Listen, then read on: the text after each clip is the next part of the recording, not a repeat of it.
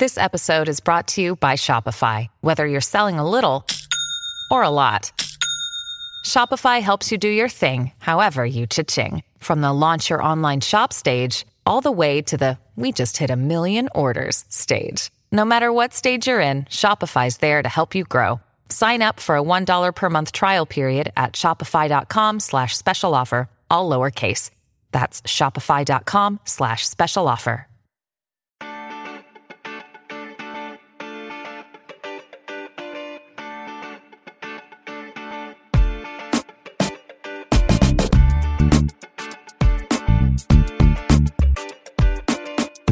Desde el bar, edición Andrés Guardado y Memo Ochoa, dos jugadores eh, pues legendarios de la selección mexicana en trayectorias distintas. eh, a pesar de que tienen más o menos la misma edad, la verdad es que sus trayectorias sí son distintas.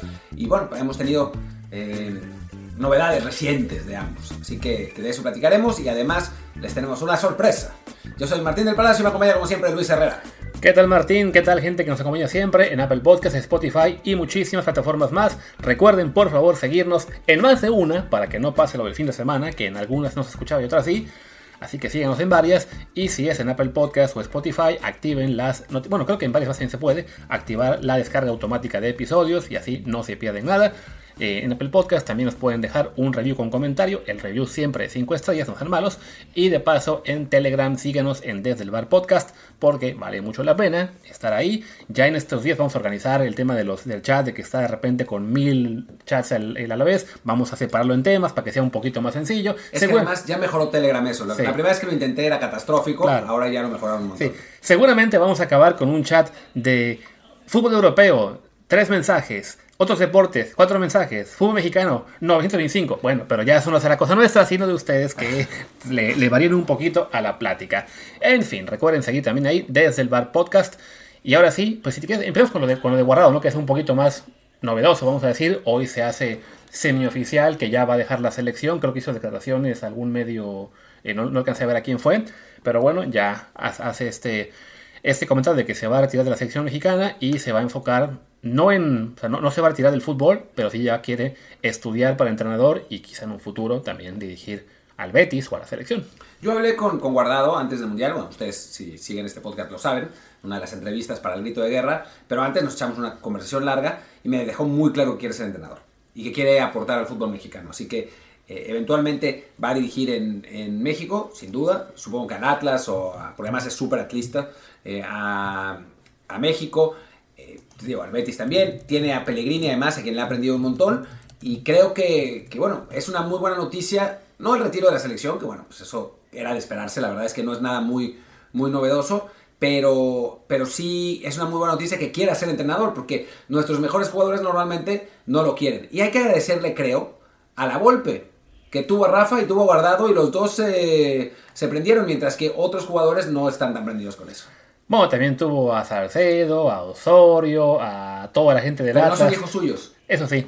O sea, pero vaya, tanto Rafa como Guardado son realmente hijos de, de la Volpe. Y sí, como dice Martín, que, que los jugadores insignia de una selección después sean entrenadores cuenta mucho, ¿no? El, el caso ahora de Argentina, que bueno, a lo mejor Scaloni no fue un, un jugador insignia él en su trayectoria, pero todo el cuerpo técnico y toda la gente alrededor de la selección, había muchísimos exjugadores que sí fueron también eh, importantes a nivel selección argentina. Y, lo hemos visto también en otros lados, ¿no? En ahora Francia, que es campeón en su camino, Didier Deschamps fue un jugador importante que estuvo en, el equipo campeón del mundo. Zinedine Zidane, después de ser este, el mejor jugador de su generación quizá, bueno, para algunos, eh, después se ha sido técnico, con el Madrid le ha ido muy bien, está esperando a que Deschamps diga, ok, me voy de Francia para él tomar a la selección gala. Y así en general es para un, para un país que sus jugadores importantes también den el salto a, a entrenador, ayuda. Porque además ese tipo de jugadores suelen recibir oportunidades más rápido, que es lo que hace falta para aquella renovación, ¿no? O sea, no, no nos quejamos mucho de que la baraja de técnicos en México es siempre la misma, pero es que también a muchos equipos pues les da miedo darle la oportunidad a un jugador que a lo mejor fue pues de trayectoria medianita, de primera, primera A, que acabó jugando sus últimos años en la liga de expansión ahora y, y, que al público no le va a interesar. En cambio, le dices, por ejemplo, el caso de Pumas, ¿no? Viene Hugo Sánchez, aunque estuvo en Nicaragua, y la gente feliz de que use el técnico. Sí, bueno, y funcionó. Eh, Hugo, eh, simplemente decir que Scaloni decías que no había sido tan importante, pero jugó el Mundial, jugó el Mundial en 2006. Ah, pero, sí, tío, pero bueno, sea, jugó es- uno, no, o sea, no, no, no fue un no, icono no de la selección. ícono, pero bueno, no es, na- no es tampoco es que sea un, un muerto, ¿no? O sea, Sí, no, nosotros, si pensamos, Claro. o sea, entiendo, dime qué entrenador hoy de la Liga MX, quitando a Penacho Ambriz, mexicano, jugó un Mundial. Solamente hubo uno que debió jugar, que era Jimmy Lozano, pero sí, no, no lo jugó por culpa de la Volpe. O Miguel Herrera que se quedó cerca también. También, ¿no? Y, sí, y eso cuenta, ¿no? Que los, que los técnicos, eh, que haya más este, en esa baraja, que hayan sido eso, ¿no? Jugadores eh, de peso en selección, aunque sea por unos pocos años, no los hay. Los poquitos que sí fueron técnicos, por ejemplo, creo que Marcino Bernal intentó, pero se quedó siempre dirigiendo en, en divisiones inferiores. Ahora el Potro Gutiérrez, que mm, fue, estuvo, que fue seleccionado mundialista, que después fue técnico de la, de la juvenil, no le fue muy bien cuando entonces técnico de club, ahora tuvo la suerte de que le cayó de rebote Cruz Azul y se va a quedar, pero sí, en general es... Ah, cierto, ahí estaba, Raúl Gutiérrez, claro, nos faltaba ese, que era mundialista también. Ah, claro, es que ya es técnico. Estuvo en 94, sí. Sí fue, sí fue a 94. Sí, sí, jugó un partido apenas o algo así, pero sí jugó, lo sentó Jorge Rodríguez, pero vaya, Ah, claro. el chiste es eso, ¿no? Que los jugadores que son importantes en selección mexicana, sí necesitamos que haya más que estén también después como entrenadores, y qué bueno que Guardado se lo plantee. eh, y también, qué triste la reacción que estoy viendo en, en algunos, este, en muchas redes, sobre todo en Twitter, de gente que en lugar de simplemente tomar esto como un, pues, gracias guardado por todos los servicios prestados, lo usan, pues, como la cuenta está fabulosa de bullying futbolero, para el bullying, de, de como reclamándole, ¿por qué no te fuiste antes? Pues, ¿por qué no le ganó a quien el puesto antes, no? Eh, es la galopante estupidez de una parte de la afición mexicana y de los medios de comunicación afines. Esa es la realidad, ¿no? O sea, hay, hay un gran nivel de estupidez en México, de, de la afición mexicana, y pues ahí está, es eso, ¿no? O sea, es un tipo que además, digo, jugó el Mundial, lo que jugó, que no fue mucho, fueron 40 minutos porque se lesionó, jugó muy bien, Claro. o sea, el partido contra Argentina. Dicen, ¿por qué no te fuiste antes? ¿Por qué no le dicen eso a Charlie Rodríguez, que jugó en su misma posición y jugó mucho peor en, Exacto. en los minutos que jugó? Eh, entonces creo que, que bueno, es, eh, es eso, es que el- el- hay una parte de la afición mexicana que es pendejísima. Sí. Hay, que- hay que decirlo así. Sí, es que vaya, o sea, lo que, lo que señalas, ¿no? Fue Charlie, le fue muy mal. En el partido que jugó guardado y se, se rompió lamentablemente, entró en su lugar Eric Gutiérrez, que es ahora quien está en teoría en su prime, en su mejor momento, en Europa y todo, y no lo hizo mejor que guardado. Y para quien dice, bueno, pero es que para qué lo llevan si se rompió. Bueno, que sea que en ese partido se lastimara fue una circunstancia desafortunada, pero a fin de cuentas Andrés venía jugando en el Betis muchísimos minutos. O sea, no es que lo hubieran llevado sin estar en estado correcto o como la, como la polémica que hubo con Raúl o con Herrera, ¿no? Era, era alguien que venía en buena forma, que seguía jugando en un equipo importante de Europa. Y si no lo sacaron de la lista, pues ahí sí la, la culpa es de los jugadores que vienen atrás que no han llegado a esos niveles, ¿no? Ya para ir dando el paso a lo de Ochoa, eh, con, ayer que salió este asunto de que se pudiera salir y que evidentemente a él le hace ilusión seguir en selección y, y quiere seguir jugando y, y vemos a la camada de porteros jóvenes que no terminan de dar el salto, pues a ver, si Ochoa quiere seguir, el problema de quitarlo de la selección es de los demás porteros, no de Ochoa. O sea, si a Ochoa le da a los 37, 39, 41 para estar en buena forma, para jugar en Europa y que el próximo técnico de la selección sea quien sea, lo siga llamando, el problema no es de él. El problema será, por ejemplo, de Carlos Acevedo, que ayer me hacían mucho el, el comentario para, para defenderlo, que en lugar de estar buscando lanzarse a, una a un club más importante o a una liga de Europa, se la ha pasado renovando contrato cada año y medio y está amarrado hasta 2027, pues cómo se va a ir. Y sí, pero la afición no entiende esas cosas. O sea, dice esas mamadas de, de que, ah, debía dejarle su lugar a un joven, sin pensar que, pues quizá el joven era peor Sí, y ¿no? se hubiera comido más goles. eh, en fin, eh, hay una, un- como una especie de ansia de renovación a la selección mexicana, pensando tontamente que eh, la selección va a ser mejor. Y el problema no es ese, el problema es que no tenemos otros jugadores. O sea, no tenemos los jugadores jóvenes como para hacer el recambio generacional. O sea, en, en 2010, por ejemplo, que estaban los Gio, lo Vela, lo Pablito Barrera, lo Efraín Juárez, que pintaban muy bien los Chicharito.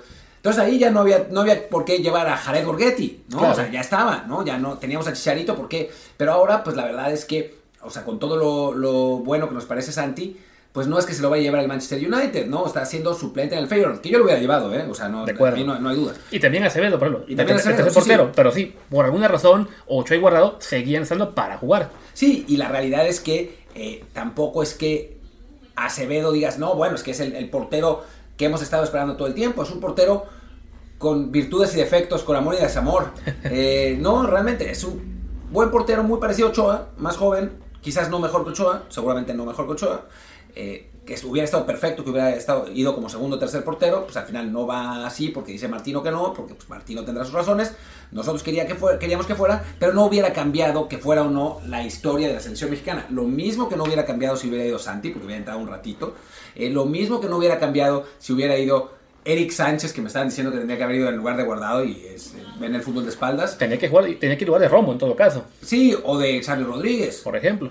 Pero pero bueno, no hubiera cambiado realmente la, historia del fútbol mexicano porque no son jugadores excepcionales. O sea, son jugadores, pues, de nuestro nivel. Esa es la realidad. Y, y no es una crítica real, pero tampoco es un halago, ¿no? O sea, el nivel que tenemos en este momento, pues es el que es. Sí, o sea, para jugadores excepcionales, aunque les duele a algunos, 8 y guardado precisamente. O sea, un guardado que a los 36 que lo tiene ahora, lleva ya 15 en Europa o más, no, 16, se fue en 2006, este, y sigue eh, con la ilusión de jugar ahí y sigue eh, ganándose un puesto en un equipo que está peleando por los europeos, que cuando tuvo la posibilidad a lo mejor de volver porque su equipo había descendido, se quedó a buscar el, a pelear el, ascenso de vuelta primera con el Deportivo y después se fue al Valencia y cuando le fue mal lo prestaron al, al Leverkusen, tampoco le estaba yendo bien, bueno, se encontró la oportunidad de irse a Holanda y ahí ya repuntó y las llamadas de la MLS para él fueron muchísimas y siempre rechazó, siempre decidió jugar en Europa y se mantuvo ahí y ya no creo que, creo, creo que nunca va a jugar en la MLS. O un Ochoa que ha sacrificado, ¿qué te gusta fácil en su carrera? Unos 10 millones de dólares en ingresos. O sea, hablamos de que los 8 años eh, de su prime, pues vamos a poner, estuvo en Europa cuando pudo bien cómodo quedarse en el América o irse a un equipo de Monterrey a ganar el doble. Y ahora, con 37 años, cuando sería lo normal que piense, bueno, pues me voy a la MLS a ganar mucho dinero, o simplemente tomo la oferta de la América, que aunque sea ganando la mitad de lo que gano ahora, eh, va a seguir siendo mucho dinero, ¿no? Él acepta un nuevo reto para jugar en Italia, una liga en la que nunca ha habido un portero mexicano titular en primera. Me acuerdo que hubo uno hace muchos años en una liga de Serie D o algo así, eh, un, o sea, con pasaporte italiano. Ah, Capirosi, Marcelo Capirosi. Alguno de esos, y, creo que otro pero más. jugó. Y me, suena un, un, hombre más, pero igual, un chico que estuvo eso, en la, en la cuarta división, pero bueno, en Serie A nunca ninguno. Ahí va a estar Ochoa, quizá debutando ante el Milan en un par de semanas. Y necesitan... Serie A. Memo Ochoa es el único portero mexicano que juega una primera división europea de una liga decente. Bueno, eh, ya este, ¿Jugó, en Portugal con el equipo este, el Madeira, que Ah, sí, sí, estuvo, estuvo eh, descendió. Que, lo acusaban de haber hecho, hecho que descendiera, ¿no? Eh, pero vaya, necesitamos más jugadores como ellos dos, ¿no? Aunque hoy estén veteranos, aunque los fans de la América aún se acuerden del error en 2007 y el 2022, aunque a Guardado le reclamen que nunca fue este, una superestrella, pero son jugadores cuya mentalidad hace más falta en el, fútbol mexicano, ¿no? O sea, si hubiera 10 eh, como ellos, así deseando irse a jugar a Europa y, competir, en lugar de estar pensando únicamente, que además se vale, porque a fin de cuentas esto es un trabajo y se, vale entender que es una profesión de duración corta y que si vas a jugar 10 años, pues a lo mejor quieres hacerlos en el nivel económico más alto para que así tu familia quede cubierta por el resto de tu existencia, que luego esos jugadores acaban siendo, están en bancarrota de todos modos, pero bueno. Es válido elegir el camino de, ser más cómodo o de tener mejor eh, ingreso económico, pero ya quisiéramos tener a más como estos dos que sí están haciendo un esfuerzo extra por competir. Por supuesto, pero absolutamente, ¿no? Ojalá que más jugadores se atrevieran a irse, porque además dicen Ochoa, pero es que es fácil porque Ochoa ya tiene asegurada su carrera. Sí, pero cuando se fue a la, a se fue igual.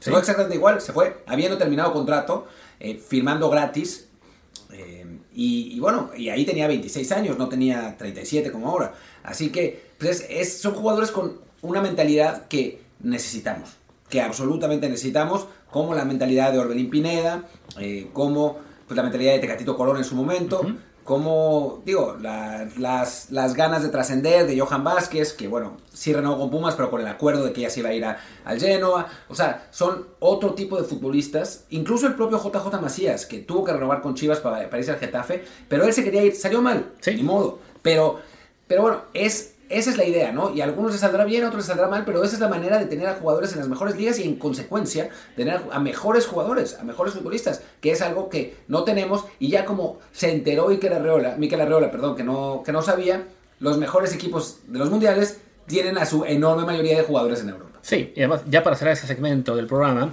con lo que comentó Martín, de la gente que piensa, pero qué bueno es que ya Ochoa ya ganó mucho dinero, ya le da igual. No, a ver, Ochoa sí ha ganado mucho dinero, eso es cierto, pero a fin de cuentas, estos son los últimos años de su vida en los que va a ganar ese tipo de dinero. Después, ya sea que decida ser este, comentarista de televisión o actor de novelas o incluso entrenador, no tiene ninguna garantía de que volverá a ganar en proporciones a los que tiene ahora. Entonces, estos son los años en que estos jugadores buscan maximizar su ingreso, porque a fin de cuentas, sí, para nosotros, simples mortales, que un jugador gane un millón de dólares, ah, sí, pues con eso me alcanza para vivir el resto de mis, eh, no sé, los 40 años que me quedan. Sí, pero esos jugadores también se acostumbran a un tren de vida que intentan sostener. Y claro, hoy puedes pensar, ah, sí, este, ganó en su carrera 5 millones de dólares. Ha ganado más, ¿no? Sí, pero a lo mejor se compró una casa que mantenerla solamente le va a costar un cuarto de millón al año y en algún punto el dinero se acaba, incluso a los millonarios como son los por eso. Entonces, eso del sacrificio económico existe en cualquier punto, ¿no? Y qué bueno que, Ochoa eh, lo esté haciendo. Y ya podemos ir revelando lo que va a ser el resto del programa, que es recordar la historia de todos los sacrificios que ha hecho y todo lo que, lo que salió mal cuando pudo haber seguido a lo mejor a clubes más grandes. En su momento en, en Francia fue que a Lyon, o el PSG, ya no recuerdo, ahora lo recordaremos en el... Al PSG Al PSG luego en su momento al Napoli. Entonces, muchos de ustedes no conocían el programa entonces, entonces se perdió la entrevista y por eso la vamos a retomar. Sí, es una entrevista con Jorge Berlanga, el, el representante de Ochoa, que nos cuenta exactamente qué pasó. Eh, y bueno, escuchémosla. Así es. Esta entrevista, ojo, no es de hoy. La hicimos cuando el programa recién estaba empezando, en 2020. En plena pandemia. En plena pandemia, cuando estábamos aburridos y encerrados eh, aquí en Barcelona. No, y todo, y todo, el mundo nos tomaba llamadas. Ahora, no, estoy ocupado, uh, no tengo cosas que hacer. Claro, todos estaban también aburridos y encerrados, así que era más sencillo esa entrevista. Pero bueno, entonces, algunos de ustedes quizá ya la oyeron, si son fans del programa desde los primeros episodios. Todos los demás, bueno, aquí la tienen, esta entrevista con Jorge Berlanga. Si hay referencias a que la segunda parte, eso es porque esa entrevista se dividió en dos, pero bueno, creo que está el episodio únicamente como si fuera uno solo. Entonces ya, los dejamos con este, con este bloque, que es la entrevista con Jorge Berlanga, y ya regresaremos mañana pasado hablando, creo, quizá ahora sí, algún especial del Mundial. Venga, chao. Em, ahora sí, bienvenido oficialmente, Jorge, ¿cómo estás? Bien, bien, muchas gracias, Martín. Aquí muy contento de saludarlos y hablar un poquito de fútbol Creo que el, primer nombre que a todo el mundo le viene a la mente cuando, cuando hablamos con, Jorge Berlanga es Memo Ochoa. Eh, y antes, para, empezar, me gustaría eh, que, me, que me contaras, si, si puedes y si quieres, algo que ya me contaste antes y que la gente no tiene como muy claro, que es por qué Ochoa termina en el, en el Ayacho. Porque, porque es una situación muy particular que, bueno, yo me acuerdo, yo estaba, yo estaba aquí, platicamos en ese momento y les cambió por completo los planes y cambió por completo la carrera de Memo sin pensarlo, ¿no? Sí, sin duda, sin duda.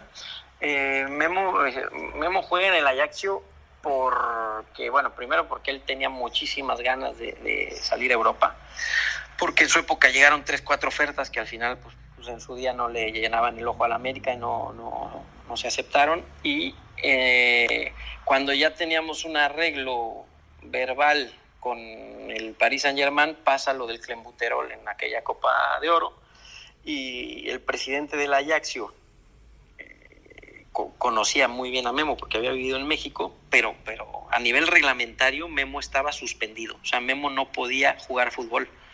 Entonces era un poco absurdo hablar a un, a un club a ofrecerles a un portero o a un jugador que fuera el que fuera eh, si estaba suspendido. Entonces cuando pasó la nota me llamó la gente del Paris Saint Germain porque bueno, se enteraron casi al mismo tiempo que yo por el cambio de horario y en su día quedamos que ellos nos iban a dar un lapso de 15, 20 días para, para que lográramos resolver el problema con, con, la Guada, ¿no? Con las federaciones y con la Guada para que Memo pudiera jugar, pero en ese instante Memo estaba suspendido. Entonces no solo, no solo era absurdo plantearse jugar en el Paris Saint Germain, sino también era absurdo plantearse jugar en donde fuera. Y este se tardó, la federación hizo un esfuerzo, no solo por Memo, eran ocho futbolistas, se mandaron pruebas al laboratorio de, Los Ángeles, se mandaron pruebas al laboratorio de Alemania para hacer un expediente grande y, comprobarle a la Guada y a la FIFA que, bueno, pues que esto era un problema de salud en México, que el clenbuterol era, era un tema este, de salud, ¿no? Que, que, que afectaba a muchísimos deportistas y que no había dolo, bla, bla, bla. Eh, pero los días fueron pasando, los días fueron pasando sin tener una respuesta eh, Héctor González Iñárritu, que en ese entonces era el, que llevaba el caso, nos transmitía mucha, mucha seguridad y mucha tranquilidad. Eh, íbamos de la mano con, con él, la verdad que en ese aspecto fue espectacular cómo trataron eso, porque yo tenía la experiencia de lo de Salvador Carmona y Aaron Galindo algunos años antes y fue totalmente diferente. Que eso te voy a eh, preguntar en un ratito. Y este fue totalmente diferente. Eh, entonces la federación lo hizo súper bien. Teníamos la sensación, teníamos la sensación todos de que esto iba a acabar bien el problema es que no sabíamos cuándo y que no podíamos asegurarle a los equipos. Luis Ferrer del Paris Saint-Germain estaba al tanto de todo, estaba muy, muy, muy al tanto de la situación y él sabía, me decía, no, me queda claro, yo sé. Y yo le mandaba las cartas que había mandado el comité alemán de, de, de, deportes, porque en ese entonces, si no mal recuerdo, estaban jugando unos panamericanos en México, en Guadalajara, creo y el comité alemán había enviado una carta que era, pues, era, era, muy importante para nuestro expediente, en donde decía, le recomendaba a los deportistas alemanes que no comieran carne en México porque estaba contaminada. Entonces había muchísimas pruebas que, que te daban la certeza de que, vaya, de que, de que, el criterio iba a ser favorable, ¿no? Y que iban a ayudar a los futbolistas a, que pudieran a levantar esa suspensión. Pero bueno, pues al final estás en pleno mercado, el mercado tiene una vigencia y, ya estábamos adentrándonos en el mes de julio, agosto. El presidente de Ajaxio se movió bien y el presidente de Ajaxio nos invitó a Ajaxio, no quisimos ir a Ajaxio, hicimos una comida en el, en el aeropuerto de, de París.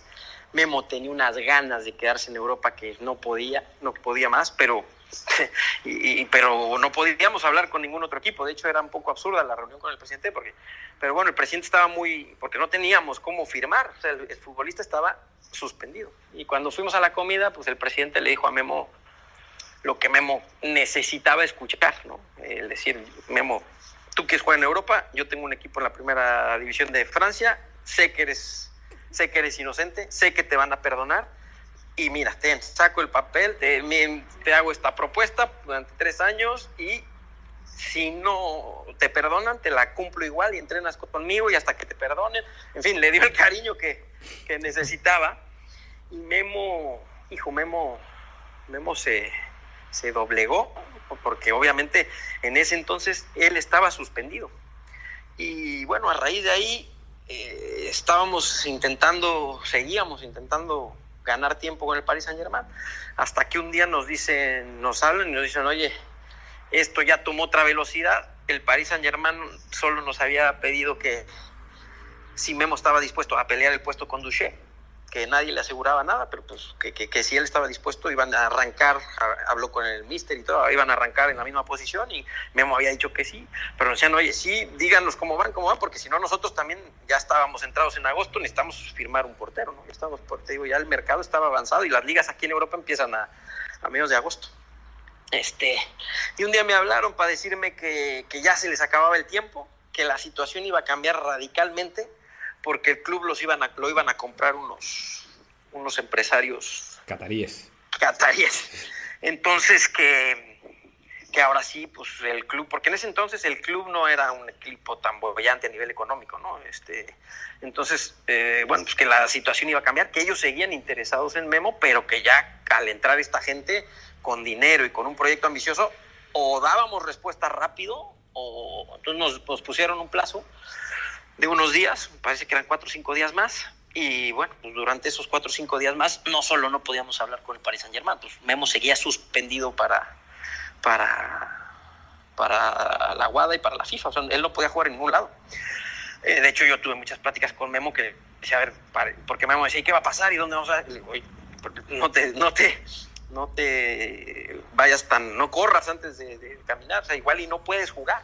O sea, tienes que también saber que esta, esa ecuación está en la mesa, que igual no puedes jugar. Si no puedes jugar, pues vamos a tener que ver qué hacemos, si te perdonan para enero o si no para el próximo año. Entonces, bueno, pues se dio eso, se nos acabó el tiempo, el Ajaxio seguía insistiendo, insistiendo, insistiendo. Memo sabía que, que con el tema del doping y que con el riesgo de quedarse un año sin jugar, pues quizás no iba a volver a abrirse esa puerta de México, digo de México, de Europa, perdón este, y él tomó la decisión, y dijo, no, no, yo me la juego y voy ahí, ahí eh, intento, intentaremos buscar otras soluciones y, y bueno, obviamente este, fue una decisión que costó mucho trabajo tomarla, pero tampoco había mucho para dónde hacerse, ¿eh? esa es la verdad, porque estaba suspendido. Entonces decidió hacerlo y al final el perdón, si no mal recuerdo, llegó a, a mitad de agosto, por ahí del 16, 17 de agosto, y, bueno, pues él ya, él ya había tomado la decisión a principios de agosto, porque también, por otro lado, como toda estrategia y negocio, pues el presidente de Ajaxio también le dijo, oye, nada más dime, porque yo también voy a jugar a la League One y él acaba de ascender y si no eres tú necesito buscar otro portero, ¿no? Entonces también se, nos, em, le empezaba a acabar el plazo y pues bueno, Memo decidió hacerlo porque tenía una cosa clarísima, que, que, él quería jugar en Europa. Y bueno, eh, ustedes saben, dejó, dejó de lado quedarse en México en una zona de confort totalmente este, conocida para él y, bueno, tomó esa decisión. Fue una decisión complicada, pero es que si te pones, si haces eh, memoria, no tenía mucho para dónde hacerse. Imagino que mientras el Ayacho y el, insistía y bueno y el París los, les, metía presión para tomar una decisión, supongo que también el América desde México estaría también tocando la puerta, ¿no?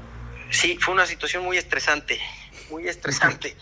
Este, eh, acuérdense que en ese entonces había pacto de caballeros.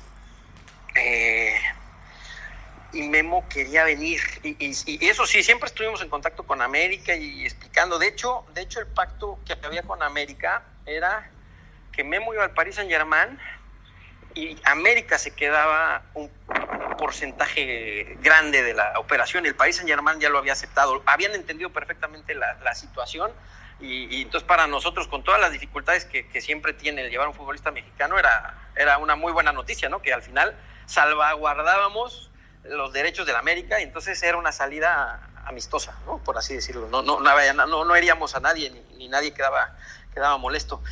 Entonces, eh, bueno, sí, América también quería una respuesta y quería una respuesta y quería una respuesta y quería una respuesta. Entonces, era complicadísimo. Pero Memo tenía la sensación, eh, bueno, en ese entonces teníamos todos la sensación y Memo más, eh, de que o tomaba esa opción de irse a Europa o no iba a volver a salir nunca. Era su sensación porque había llegado ofertas de Europa en donde pues no se habían aceptado por X o Y o porque no era el momento, o porque no era la cantidad o porque entonces él decía es que me va a volver a pasar, ¿sabes? Entonces bueno, pues se tomó la decisión porque él, él creía que era un tren que no iba a volver a pasar en su vida y, que tenía que hacerlo. Lo tomó, no se arrepiente, al final le fue bien en Ajax. El problema es que el equipo era muy muy chiquito, era, era, era demasiado chiquito, ¿no? Y, sufrió mucho. De hecho, las primeras dos temporadas era un milagro que no se hubieran descendido porque, porque la verdad que, batallaban, batallaban muchísimo cada fin de semana. Pero bueno, esa, esa, fue, esa fue la realidad. Eh, y como yo siempre les digo a los futbolistas, porque los futbolistas son mucho de, y si pasa esto, y si pasa, no, olvídate, ahorita tenemos que tomar la decisión ahorita, ¿no? Y sí, sí puede pasar esto, puede pasar lo otro, eh, pero bueno, también puede pasar un coronavirus que nadie tiene en el radar, ¿no? Siempre hay, entonces pueden pasar tantas cosas que, que, es complicado, pero la decisión la tienes que tomar en ese momento con la información que tienes, con la sensación que tienes, con la perspectiva que tienes. Y pues mira, no me gusta la frase, pero Memo estaba un tanto obsesionado con, ¿sabes? Con decir, no, no es que es mi momento y, quiero demostrar que puedo. Y entonces ya no, ¿sabes? A veces ya no oyes razones, de, no porque yo estuviera en, contra, yo, yo, mi gran preocupación era eh, que pudiera jugar. O sea, eh, yo, yo honestamente cuando yo voy a, dormir así solo con mujer, yo le decía, es que estábamos hace, es un palo, ¿no? Porque llevábamos tres, cuatro años intentándolo de Memo, ya tenemos el Paris Saint Germain, pero es que de la noche a la mañana tenemos una suspensión. O sea, olvídate, no, no, Memo, Memo como que no estaba, o sea, estaba, él estaba convencido que le iban a perdonar, pero, pero los equipos te decían, bueno, pues, hablabas con cualquier equipo y te decían, ok, cuando lo perdonen me avisas. ¿no? Y, vemos si lo podemos. Entonces, pues ya cuando nos dio a gusto no había, no había, no había sitios. Y después la problemática de la, de, la plaza extracomunitaria. todo, todo era muy complicado.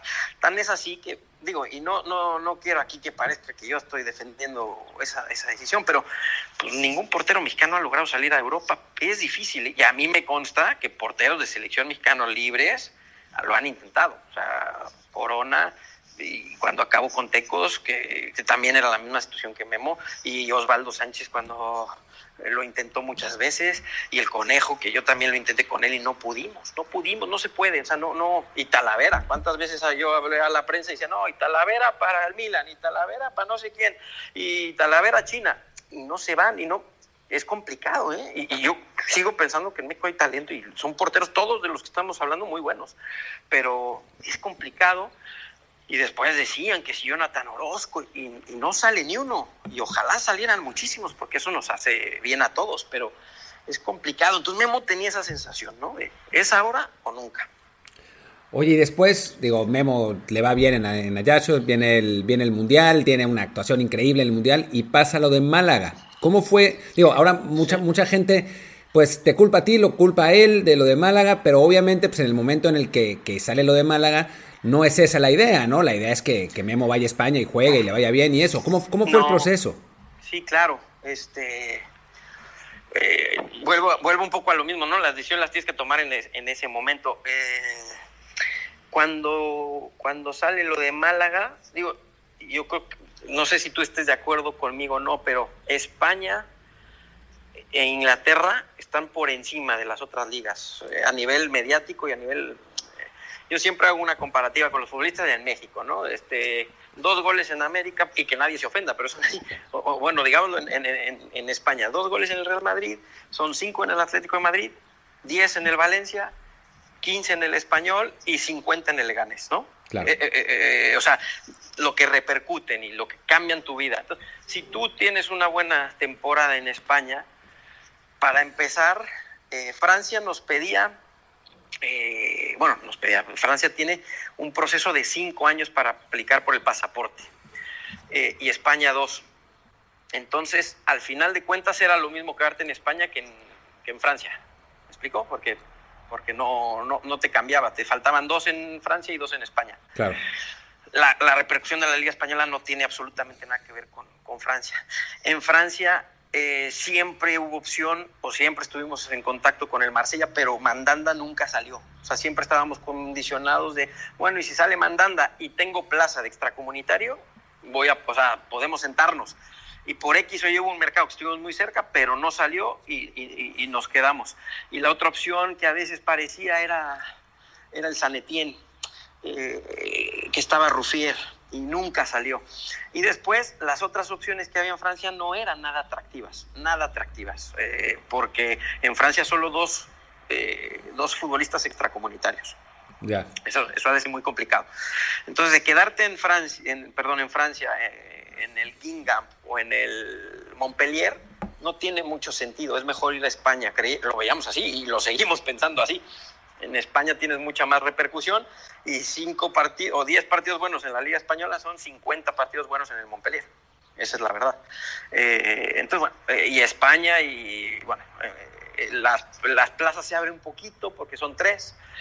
Y, en fin, entonces en España, en España estuvimos cerca, bueno, estuvimos cerca, estuvimos en pláticas con la Real Sociedad, que nos gustaba muchísimo. Claro. Pero al final algo pasó que se torció este, sí te puedo, sí te puedo decir que nunca fue las pretensiones de Memo, porque eso nunca fue un problema, ¿no?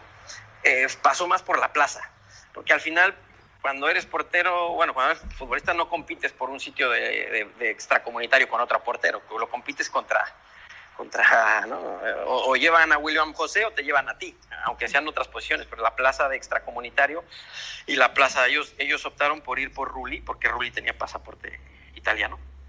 Este, entonces, bueno, se cayó y estaba el Málaga. El Málaga nos daba una, una sensación buena porque el Málaga apostó por él mucho, hicieron un esfuerzo muy bueno, eh, le pusieron la carta de renuncia a Kameni, Kameni no la aceptó. Eh, y yo creo que ahí es donde viene un ejercicio de autocrítica que nosotros hemos hecho y que yo en su día lo hice con Memo, en donde también Memo, Memo de hecho llegó de primer portero al Málaga, ¿no? Jugó unos partidos amistosos contra Qatar y contra, creo que la, no me acuerdo qué equipo ahí en, Suiza en la pretemporada. Y después un partido, presentación contra la Fiorentina, y Memo era el portero titular. Y ahí sí, te digo la verdad, Memo, Memo tiene un muy mal día ese, ese día, muy mal día. Hace una salida muy fea, le hacen un gol y no estuvo bien. Aparte de la salida, no, no sé, no estaba bien. Y, y después, bueno, el partido, había Memo hay portadas, Memo era, o sea, Memo lo esperaban mucho, fue el jeque a presentarlo, y en fin, el, equipo se volcó, ¿no? En, en, él. Tú lo sabes, cuando llevas un jugador, tú sabes que, el equipo se está volcando y, nadie te puede asegurar que va a jugar, pero recibes mensajes que están apostando por él, ¿no?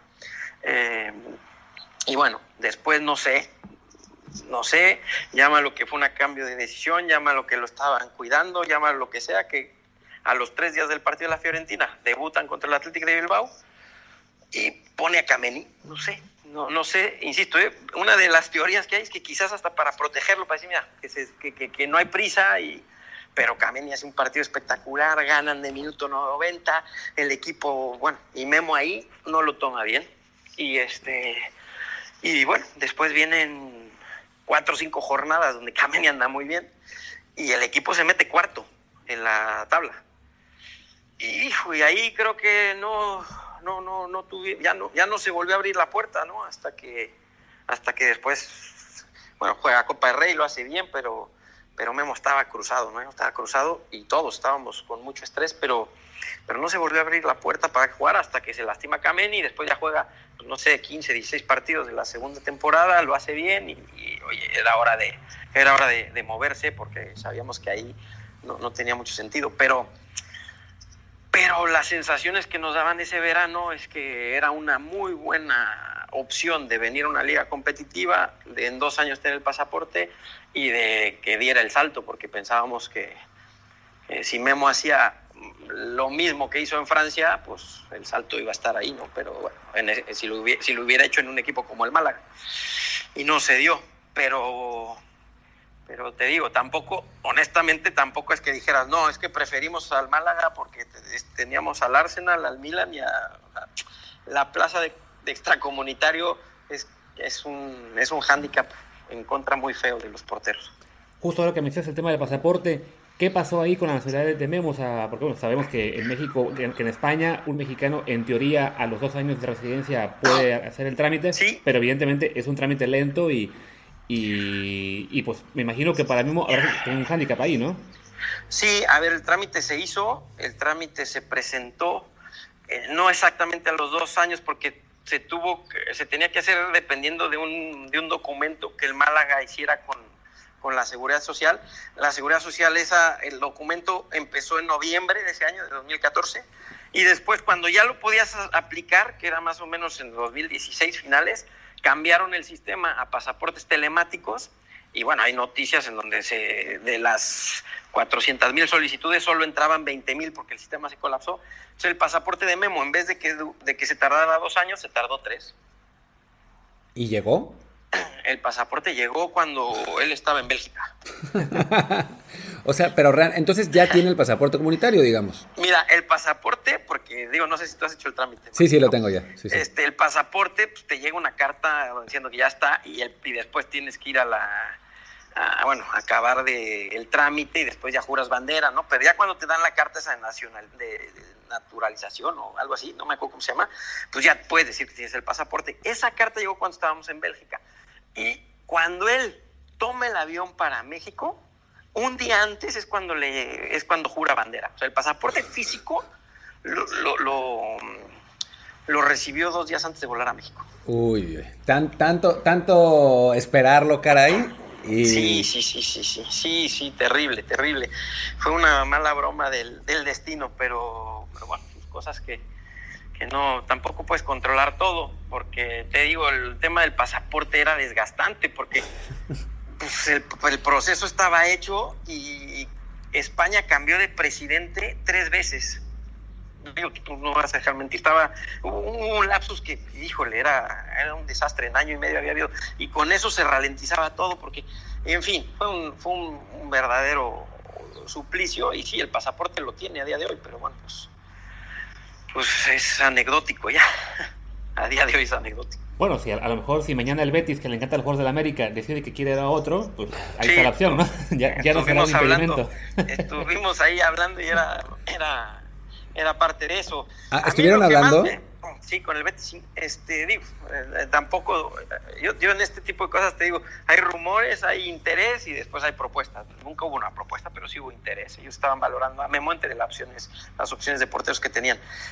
Este, y, ¿qué te iba a decir? Eh, y, y, a mí lo que realmente me parece que es donde a nosotros nos liquida, o sea, lo que, lo que sí realmente yo todavía no, no he superado es ese verano donde habíamos llegado a un acuerdo con el Nápoles, que ahí sí había un acuerdo, o sea, ahí sí había un acuerdo de contratos, de, de, dinero, de cantidades, y, que el Nápoles jugaba Champions y que, y que todo pintaba bien, ¿no?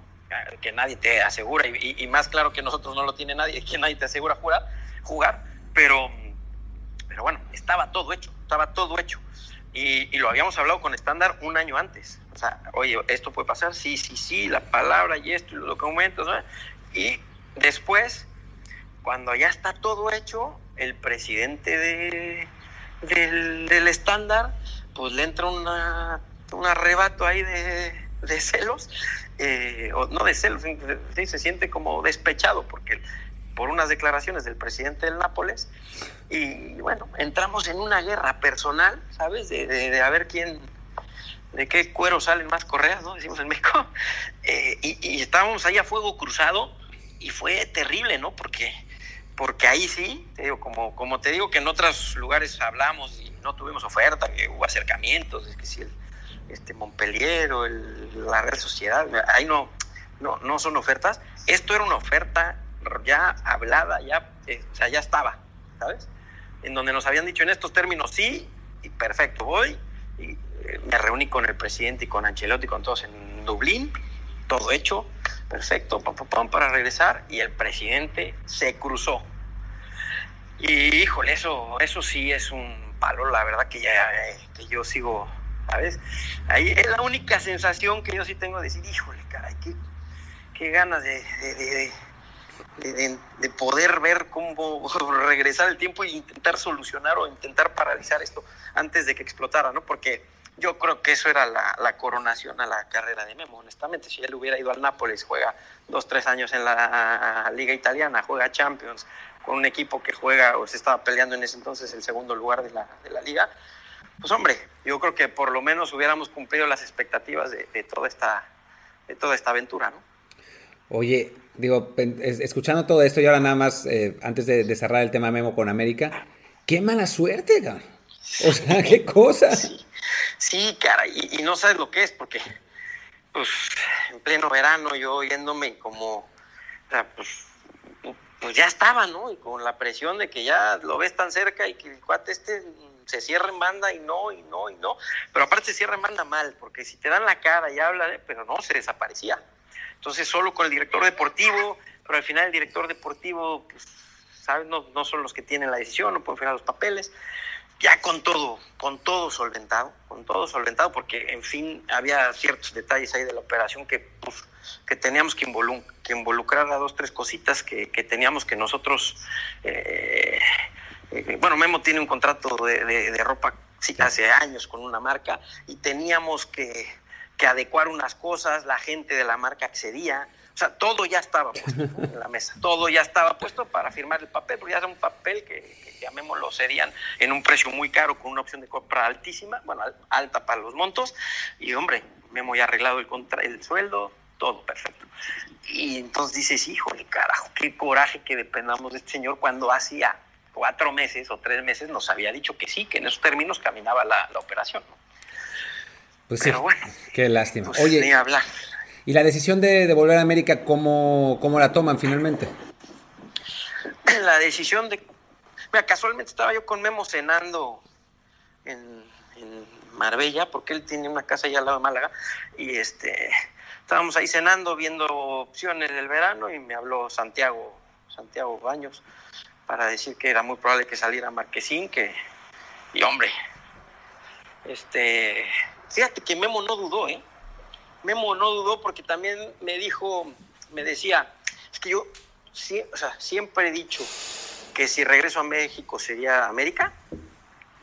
No sé si, si la vida me va a dar la oportunidad y no quiero irme a retirar. O sea, no quiero ir que eh, a los 39, 42 años a jugar dos partidos y que me aplaudan. O sea, quiero ir a o sea, quiero que mi regreso a América sea para pelear cosas, ¿no? Entonces, eh, pues no dudo tanto, no dudo tanto por ser América, porque de México, durante todo esto que estamos hablando, de todas estas historias de que íbamos a un lado y a otro, siempre hubo muchas, muchas llamadas de que regresara a México, ¿no? Este, y nunca, nunca quiso, o sea, nunca, nunca, este, nunca aceptó, pero eh, la última vez él, él, decía eso, decía, también quiero, quiero, quiero disfrutar ese momento.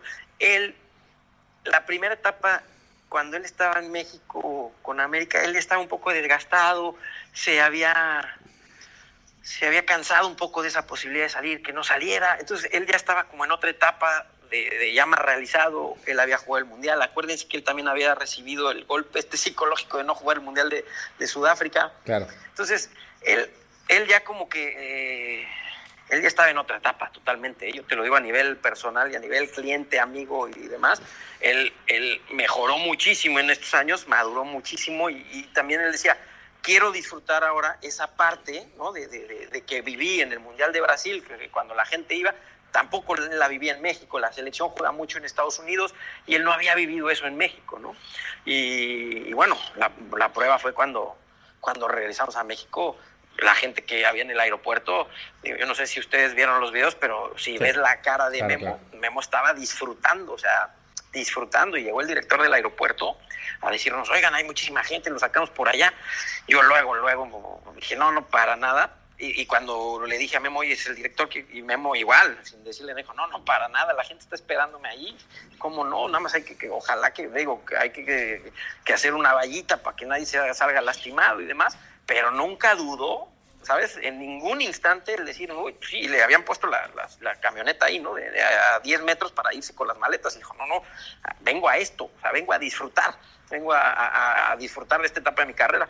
Y la cara, digo, la cara no, no te deja mentir, ¿no? Él salió pues muy, con mucho con mucha, mucho orgullo y de, de, estar de vuelta a casa y él también decía, pues también quiero que mis hijos más o menos vean quién es su papá, ¿no? Y que, que, disfruten esa etapa en México y que, bueno, pues también es una buena oportunidad para que vivan con los abuelos y disfruten. O sea, le cuadró por todos lados y, y, su prioridad era regresar a América a competir, no a... Y bueno, no sé, tú lo sabes, en el fútbol al final, híjole, es bien complicado controlar los tiempos, ¿no? Porque pues seguramente se va Marchesín, si no va Memo, pues América tiene que ir a comprar un portero, a ese portero le hacen un contrato de 5 o 6 años y a saber, ¿no? A saber qué pase. Y Memo ahora tenía muchas ganas de ir a pelear a, México títulos y tiene muchísimas ganas de, jugar el Mundial de Qatar, muchísimas ganas. Entonces, pues, lo sintió que era un buen momento y, al final, te digo, no dudó tanto, ¿eh? Eh, fue, un, fue un ejercicio que se resolvió bastante más rápido de lo que yo pensé. Sí, sí, fue, eh, pasó, pasó rápidamente, la verdad. O sea, pero sí, incluso para nosotros desde afuera, por primera vez hacía sentido. O sea, cuando decía, cuando estaban los rumores de, de, Memo América, no era como otras veces que decían que, no sé, podía ir a Tigres o cosas así que decías, no se va a ir, ¿no? En este caso, cuando empezó, sí parecía como, como que sí podía pasar. Sí, sí, pues sí, le, le, le cuadró todo a Memo y yo creo que es una lástima lo de la final en ese sentido porque, hombre, hubiera sido todo ¿sabes? Un cuento de hadas, los primeros seis meses hubieran sido de, película, ¿no? Pero bueno, ahí siguen y ojalá, ojalá puedan tener otra oportunidad de pelear por un título. Sí, ojalá se juegue para empezar. sí, sí, sí. Bueno, pues con, con esto cerramos el, el tema Memo Ochoa. Pues ojalá que les haya gustado esta primera parte, porque es solo la primera parte. Todavía le seguimos. Eh, Jorge Berlanga es además el representante de Charlie Rodríguez y nos, costó, nos contó de otras cosas, una historia ahí de esas tejemanejes oscuros del fútbol mexicano. Sí, de Carlos Moni Galindo, también esa historia que, bueno, les va a hacer muy interesante, sobre todo en aquella época oscura de, de la conferencia 2005. Está muy interesante y bueno, ya la, transmitiremos quizá el viernes, quizá el lunes, aún no lo decidimos, así que si no lo hacemos el viernes es porque tenemos algo aún más interesante. Siempre, siempre. Aquí en Desde el Bar tenemos la actualidad informativa de el fútbol mexicano, aunque no haya partidos. Sí, no, eso es impresionante. Deberían, deberían pagarnos por esto. O sea, ¿cómo le hacemos? Páguenos, páguenos. o si no, por lo menos recomiéndenos en Apple Podcast. Recuerden, reviews de 5 estrellas. Con eso más gente nos va a alcanzar. Y quizás si algún día alguien nos pague por aparecer en este programa. No, y díganle a sus cuates, ¿no? Que nos escuchen. Ya queremos, queremos romper nuestro récord de escuchas, que ni siquiera sabemos cuánto es. O sea, creo que es 4. Pues bueno, muchísimas gracias y nos vemos en el siguiente episodio. Chao.